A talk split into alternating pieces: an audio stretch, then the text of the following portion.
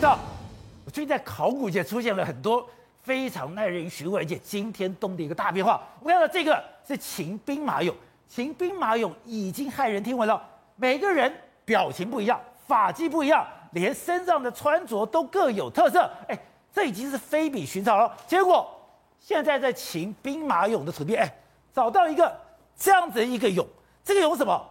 它居然是像做瑜伽，什么姿势？导播，我们看。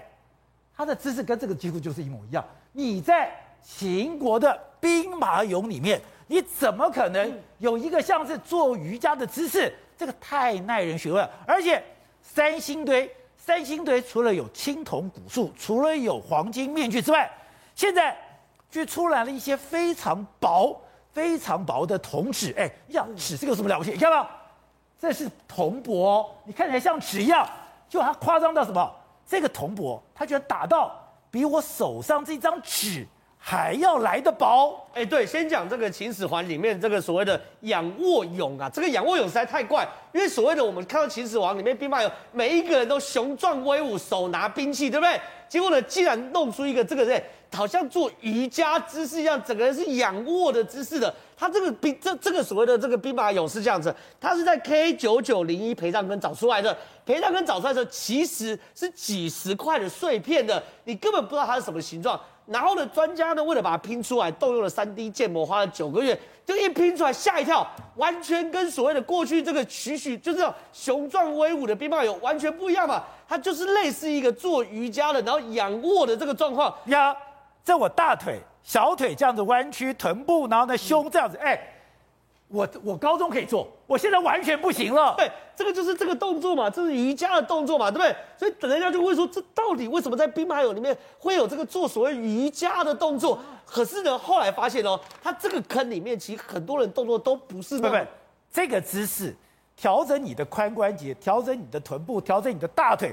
放松，那个是非常有效果的。对，所以后来被人家认为这个坑其实是百戏表演的坑。哦、什么意思呢？他们现在把这边戏称为叫做百戏俑坑，就是说，当然你你秦始皇往生之后，你旁边需要护卫，对不对？对，可你当然也要有人去做表演、啊、娱乐。对，他是把以前宫廷里面的那种百戏的这个状况呢，全部放在这个坑里面，就说未来了，始皇帝如果这个这个在天之灵想要看人家表演的话，就是这个百戏俑坑，就是负责这样的状况。所以确实哦，瑜伽这件事以前中国就有类似的状况，所以它会有一个这样姿势的兵马哎俑出现在里面。对，所以说我认为啊，它未来会拼会拼出更多类似这样的状况。可是呢，确实哦是个考古上的大发现。好，那另外我看三星堆，我昨天看到了哎，这种薄如他们讲说薄如叶的这个铜片，我讲这么了不起。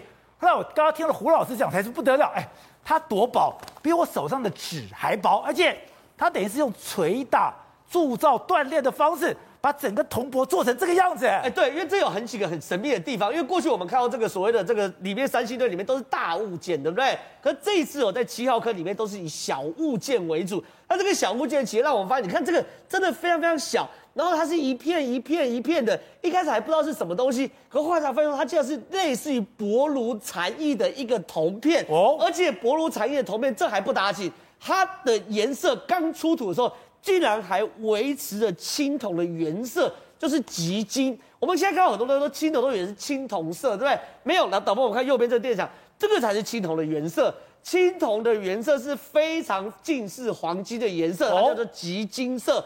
只是呢，后面外面有着绿色的铜锈，对，才会变成是青铜器。可是照理来说，你摆了三千多年，这个薄如蝉翼的这个所谓青铜器，它有铜锈啊。既然铜锈并不多，除了薄如蝉翼蝉翼之外，还隐隐约约有它原始的这种极金色。所以大家去研究，第一个你锻造的方式是什么？第二件事情，你是透过什么样的方式保存，让这个原始的极金色可以这个被被人家发现？可另外一件事更有趣的事情是哦，哎，竟然在八号坑里面发现一个倒立的神像哦，竟然跟一九八六年二号祭祀坑里面的青铜像可以都成一个配合体，对，非常非常怪。这个呢，这个是二号坑的，这个二号坑的青铜神像是在一九八六年就挖出来。一九八六年挖出来是一个青铜鸟脚人像，那这青铜鸟脚人像呢，当时就以为大概是这样，可是现在呢，哎，竟然在八号坑找到一个倒，就这个这个倒立的人像，他们这个倒立人像竟然可以跟二号坑的可以兜成一个物件，你要知道，这都不是我们都乐高哎。你今天考古学家会认为这两个是可以兜在一起，就表示它连断裂的痕迹都一样，你才兜嘛，你不能乱兜嘛。所以到底八号坑、二号坑有什么关联？为什么会拆开来一边丢？哎，二号坑一边丢八号坑，这里面有没有包含什么仪式？不知道。好，川，你是专门研究三星堆的，你的博士论文也是写三星堆的，你还特好去了三星堆做考古很多次。这两天出土的东西真的非比寻常吗？刚才讲的。那个铜箔，就讲它薄如蝉翼的那个铜箔，你说那个非比寻常，那个是现在的工艺都不容易做到的。没错，因为其实三星堆里面它有一个文化，就是锻打这一些金，锻打这些青铜。锻打，对，而且它不止锻打这个青铜，它还锻打金。像我们可以看到很多金面具，有没有？去年呃有公布出来这个非常大的巨巨型的金面具。对。那后来考古学家发现，三星堆之后还有一个遗址。叫金沙，它也是非常厉害，在锻打这些金。那锻打这些金，它可以打到什么程度呢？打到零点零二公里。零点零二公里，它是对，在考在成都的金沙遗址曾经发现出一个叫太阳神鸟像的。那我自己在这个，对，就是在这个太阳神鸟像。对，大家看它有零点零二公里，那中间那是什么？中间那就是太阳嘛。哦，你说这个是它，它现在是保护好。对，你说这个东西也是一个薄如蝉翼的非常薄的，它是用哎。我要做出来，我要锻打，我还要这么精细。没错，而且现在大家如果在成都的话，一定常看到这个，因为成都市的地铁也是这个灰哦，成都市的桥也是用这个灰，现在基本上已经变成成都市的一个象征。所以我们刚才在讲说三星堆，大家都不知道这个是太阳神鸟，太阳神鸟，因为中间太阳神嘛，太阳，然后旁边是那个神鸟，在旁边类似像凤凰，但是大家不，因为大家不知道他们是不是凤凰，在三星堆里面可能没有凤凰这个概念。所以大家本来想说，三星堆这些东西，我们说有现在有发现八个坑，本来一九八六年只发现两个坑，但是后来考古学家怎么发现这六个坑的？他就是三星堆博物馆有一区，他就把那两个坑封起来。那考古学家后来就去试试看，旁边还没有新多了，就就后来新发现这六个。对。那刚才我们在讲说，哎，这几个祭祀坑里面最大的一个特点是什么？这些器物不是现在是修复好的哦，对，本来是全部都砸碎打烂。哦而且烧过，本来都碎裂的。对，本来这个四公尺的青铜神树，这青铜神树。对，还有我们说那种有一个一两公尺多的一个青铜立人像，那是世界上考古最大的一个青铜立人像。他们本来都是被砸碎、打烂、丢到里面，而且上面还铺满了象牙。发现最上层它是铺满了象牙。所以刚刚我们在想说，为什么这里有那么多神兽？因为如果回到当时三千年前的气候环境来说，那三星堆那个地方基本上是像丛林的，有很多大象。那像我们在看有一些中美洲文明里面，它是不是有通天神树？对，那些通天神树大概都是巫者用来绝地天通的。什么是绝地天通？就是沟通人间跟天上的一个青铜神树。所以它，你看，我们看这青铜神树上面有什么？青铜神树上面有很多神兽啊，有很多鸟，它就基本上代表就是说，在仪式的时候可以沟通天地跟世界之间。而且你说这些鸟、这些神兽，它在铸造上面这个锻造艺术。根本不是三星堆当时应该有的，因为现在算三星堆的文明大概是在商朝的末年。对，就这样，你是说，因为你是专门做这个研究的，你的博士论文写这个，他说那个跟华夏的文明，就是黄土，哎，等于说黄土高原的这个黄黄河流域的文明。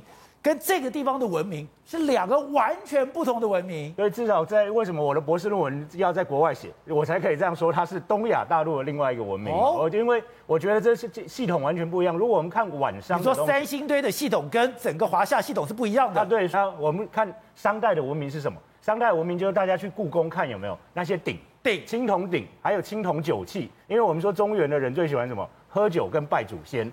但是三星堆这里面呢，这些祭祀坑里面。竟然找不到人骨哦！像我们说，大部分的青铜器都是用来殉葬的，有没有？那但是我说，三星堆这个基本上它跟我们中原的仪式，跟中原的人的仪式是完全不一样的。为什么这个东西要砸烂、要烧掉？表示可能有经历过一个改朝换代的事情。要不然你看这东西需要花多久的时间去制制制造？那里面刚才您你讲的就是说一些制造技术的方面，里面有一个澳洲的那个考古学家，他说这里面有一个冷焊的技术。你知道冷焊这个技术是在一九三零年我们才抢到，就是冷焊是什么？一般焊接我们是需要把东西熔掉，对，熔成一体以后，然后等它冷却。那冷焊是你不需要熔掉，你就可以结合。那这个东西是在我们在那个工艺技术史上很晚进的。那没想到在三千年前，三星堆就有发展出这个。那这个系统是跟中原的那个青铜鼎的系统不大，也就完全不一样的。那我也在想说，很多人都说三星堆可能是从别的地方来的，我觉得它应该是一个土生土长的，不同的就是东亚道路上的另外一个文明。对，而且你说这个东亚文明，它是跟印度很多地方是连接在一起的。没错，就是说除了这些青铜器以外，我们也看到三星堆有很多玉器。那玉器它基本上在东南亚跟像像陕北这些地方，它还有那个印度这些有一些地方都找得到它们相互关联的痕迹。好，那你刚刚特别讲到这个青铜器被砸烂了以后，它到现在还有一个危险之谜。我讲三星堆已经讲很久了，我也算我对三星堆算了解哦。养每只鸟，每个鸟长相都不一样，光这个鸟要焊上去都是非常困难。可以说最难在这里，因为这些焊上去基本上都被现代工艺破解了。对，我可以做上去，可是只有这个底座。你说这个底座到现在怎么弄上去的？现在的人还搞不清楚，因为它本来是打烂的，所以它本来打烂的两边是分开的。那后来我就说要修复的时候，本来要想把它这样放上去，但是发现下面那个底座太难打穿，哦，就根本就没办法打，就现在的技术也没办法打穿。那所以他们后来是里面装了一个东西，让它把它撑起来的。对，那这个东西就是说现在还搞不太清楚为什么他们当初能够做出这样的设计。哎，可是你的底座如果这么硬，你上面这么重又这么高。我怎，而且我的基基础那么不好，面积那么小，对，你怎么支撑的？那应该当初我合理怀疑，下面应该还会有一个更大的基座，只是那个基座可能不一定是青铜，那可能是会腐朽的东西，那所以它才撑得住这么高的一个神树。对，但是这个东西一定是展示性的，像我说华夏文明大部分都是埋在墓葬里面，让你看不到嘛，对不对？但是三星堆它这种是展示性的，就是在外面让你有一种仪式的感觉。那另外一个我们也不懂是。